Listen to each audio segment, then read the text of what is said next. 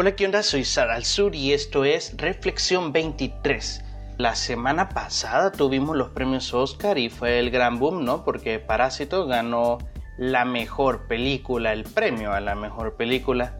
Fue un poco discutido porque muchas personas decían de que no se la debía ganar, otras personas que sí, otras personas que les daba igual básicamente porque lo que querían que ganara Joker por ser la ultra popular, la ultra trending, pero Realmente creo que vamos a llegar a otro punto este día, el punto de quién debería ganar. Realmente los premios de la academia son premios elegidos por personas que, eh, eh, lógico, ¿no? No son escogidos por robots, aún no son escogidos por robots. Pero estos premios son escogidos por un gremio, vamos a decirlo, de un poco más de 6.000 personas, en donde estos, al ser ultra expertos ¿no? del cine, cada uno en su rama, que en fotografía, que en actuación, que en dirección, que en música, etc.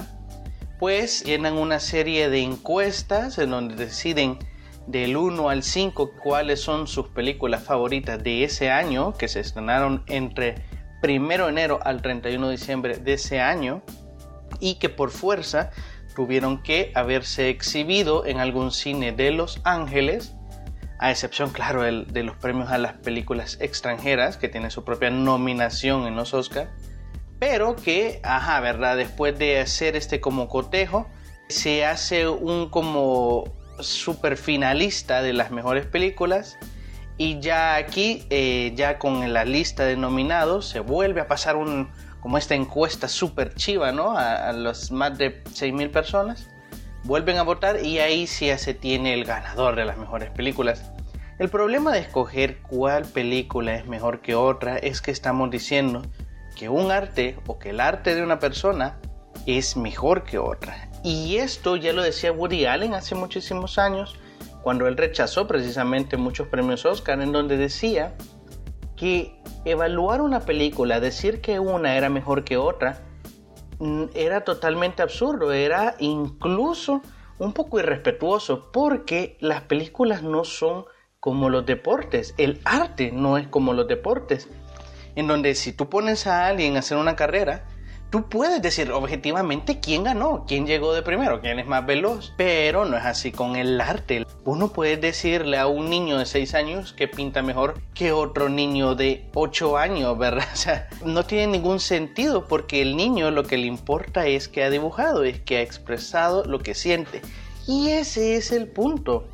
El punto del arte es que vos expresas tus emociones, vos expresas lo que sentís Ahora bien, el ser humano ha sido un poco prejuicioso, ha sido un poco altanero y ha decidido de que hay ciertos tipos de expresiones de la emoción que son mejores que otras, que te causan más revuelo que otras.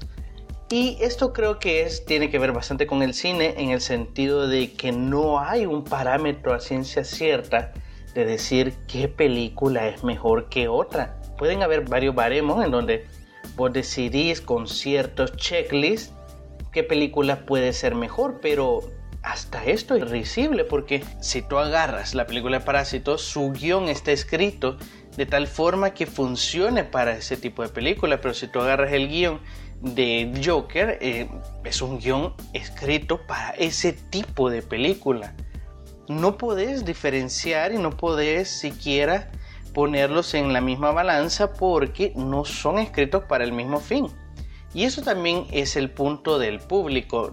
Es ya sabido de que la academia no precisamente premia a los gustos del público, sino que premia a los gustos del tema que está en boga en ese momento. Si es la guerra contra Irak, pues premiamos una película que trata sobre la guerra en Irak. Si es un problema de racial que está en boga, pues premiamos una película racial. Y ese es quizás el mayor problema de, los Oscars, es que son escogidos por personas que sabemos dónde están, quiénes son y que precisamente por estar en el medio son fácilmente presa de subjetivismo, ¿no? Es decir, al final las personas que están trabajando en la industria del cine se conocen entre ellos y tienen una agenda política más o menos similar. No estoy hablando de una cuestión conspirativa en donde todos se reúnen y se asocian y dicen, bueno, hoy queremos hablar mal de Donald Trump, pero Ya hemos tenido, por ejemplo, muchas galas en donde atacan a Donald Trump de una manera increíble, ¿verdad? Y no es que Donald Trump sea de mis seres favoritos, pero sí es cierto que la academia tiene bastantes issues con respecto a los temas que premian más allá del público. Algo que he visto últimamente en la academia es que se premia este arte un poco abstracto, un poco como ultra profundo. Y creo que es porque ya el, posmodernismo está llegando al cine y de una forma un poco mm, peculiar. ¿En qué sentido? Hoy, por ejemplo, tú pones un ladrillo en medio de un museo y, eh, ya es arte. Y aunque hay mucha discusión acerca de eso, y entiendo que es una forma de expresión, claro, tú puedes decir esto es arte y punto, yo lo he hecho y es mi expresión y yo te lo aplaudo y está bien, no te voy a decir nada. Pero haré eso a que vos consideres que yo deba de aceptar que para mí eso es una obra de arte es bien diferente. Y eso creo que es lo que pasa con las películas. Recuerdo para mí, y es algo que nunca se lo voy a perdonar a la academia, y estoy muy enojado, quizás hasta por eso estoy haciendo este audio, de cuando iba a ganar La La el premio a la mejor película en, los Oscars. Me cayó mal porque La La Land para mí fue algo sumamente bueno. No soy, pero para nada amante de los musicales, pero para nada. De hecho, quizás Vaselina es el único que me gusta por ser mainstream, ¿no? Pero de ahí no, no me gustan para nada. Y La La Land logra ser universal, logra llegar a todo tipo de personas, incluso a los que no nos gustan los musicales. Tiene drama, tiene comedia, tiene todo. Es una ensalada muy buena. Y resulta que pierde, pierde, ok, no pasa nada. Es decir, que tu película favorita de ese año no sea la ganadora no significa de que, bueno, eh, se tiene que ser como a mí me gusta y si no, estos no sirven. No, está bien, respetamos todos los gustos. Pero, gana Moonlight. ¿Alguien ha visto Moonlight? Es más, ¿alguien recuerda a Moonlight? Y voy a intentar no hacer spoiler, te voy a resumir más o menos cómo, de qué se trata esta película. Y es sobre un afroamericano que es gay de a mediados finales del siglo pasado. Esa es la gran onda es afroamericano y es gay. Lo peor de los dos mundos en el siglo pasado de Estados Unidos. Y como, wow, vea, estamos en esta onda en contra del racismo, vea, y Black Matters Lives y esto y lo otro, pues gana. Y, como tiene el combo perfecto, ¿verdad? Eh, los afroamericanos y los homosexuales. Obviamente, no tengo nada en contra de estos grupos, pero es que para nada. Pero es una película tan aburrida para mí tan mal escrita, tan sosa, tan apagada, tan no entiendo qué está pasando, tan como, oh, tienes que evaluarlo desde el punto de vista profundo, que eh, como, ya siéntense señores, por favor, eh, no tiene nada. Y creo que eso es lo especial que debe tener el arte en general y más aún una película me gustan mucho los largometrajes que me ayudan a reflexionar, que me ayudan a profundizar las cosas. Y también me gustan las películas que me entretienen, que estoy tan cansado que me siento ver la tele y pues pongo una película que me encante, ¿verdad? Y ya me entretiene, me hace pasar un buen rato. Pero ¿por qué no ambos? ¿Por qué no fusionas las dos cosas? ¿Por qué no haces una película que te entretenga y a la misma vez te haga reflexionar sobre tu vida? Ese es el verdadero papel del arte, que te hace pasar un buen rato, te hace quitarte de esos problemas que tenés de la vida cotidiana, pero al mismo tiempo te hace reflexionar. Para mí, ese es el papel del arte por antonomasia, es lo que mejor se puede traducir como arte, porque si vos vas al teatro, vos no querés estar pensando en tus problemas y en estar pensando en cómo resolverle el problema al del teatro. Vos lo que querés es entretenerte. Y si de paso te dan una reflexión de vida, men, ya la hiciste. Igual si ves una pintura, igual si escuchas eh, música, igual cualquier cosa, lo que querés es entretenerte y de paso, si te dan una reflexión, mucho que mejor. Entonces, yo creo que esto lo tenía La La Land, que te entretenía, que te hacía alucinar con todo lo que estaba pasando, pero a la misma vez, cuando terminas de ver la película, te hace reflexionar y te vas con un nudo en la garganta porque no es un final feliz ni para nada, o sea, no, voy a spoilear, pero no tiene que ver nada con las películas estas de Disney de Vivieron Felices para siempre. Y a la vez es una buena conclusión para la película, entonces te hace reflexionar sobre la vida, te hace reflexionar sobre las decisiones que tomas, sobre las personas que pasan por tu vida, etc. Y a la misma vez te ha entretenido. Pero Moonlight no te entretiene. Solo ves a un pobre afroamericano que es gay y es discriminado. O sea mm, no tiene un problema, no tiene una resolución, termina y no sabes por qué ha terminado. Es una película posmoderna. ¿ah? Es una película de este arte que vos decís, ah, tú no entiendes mi arte. Y Parásito es una película que me gustó, pero es dos tercios de lo mismo. Eh, ¿Qué quiero decir? Es muy buena.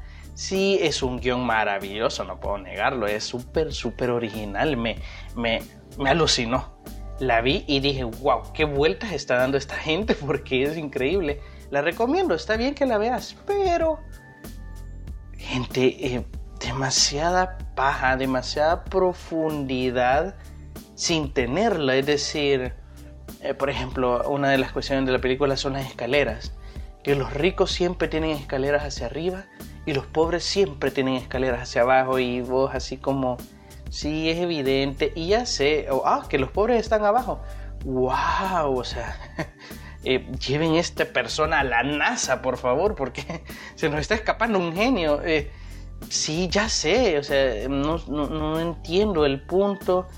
Incongruencias en el guion, cosas que, vaya, por ejemplo, uno de los personajes se enamora de una de las hijas de, la familia rica y no hacen nada con eso. Es que podrían dejar de no, no enamorarse y la película va a seguir igual, no tiene ningún sentido, pero le hacen tanto énfasis porque hay que demostrar que los pobres también pueden andar con los ricos y...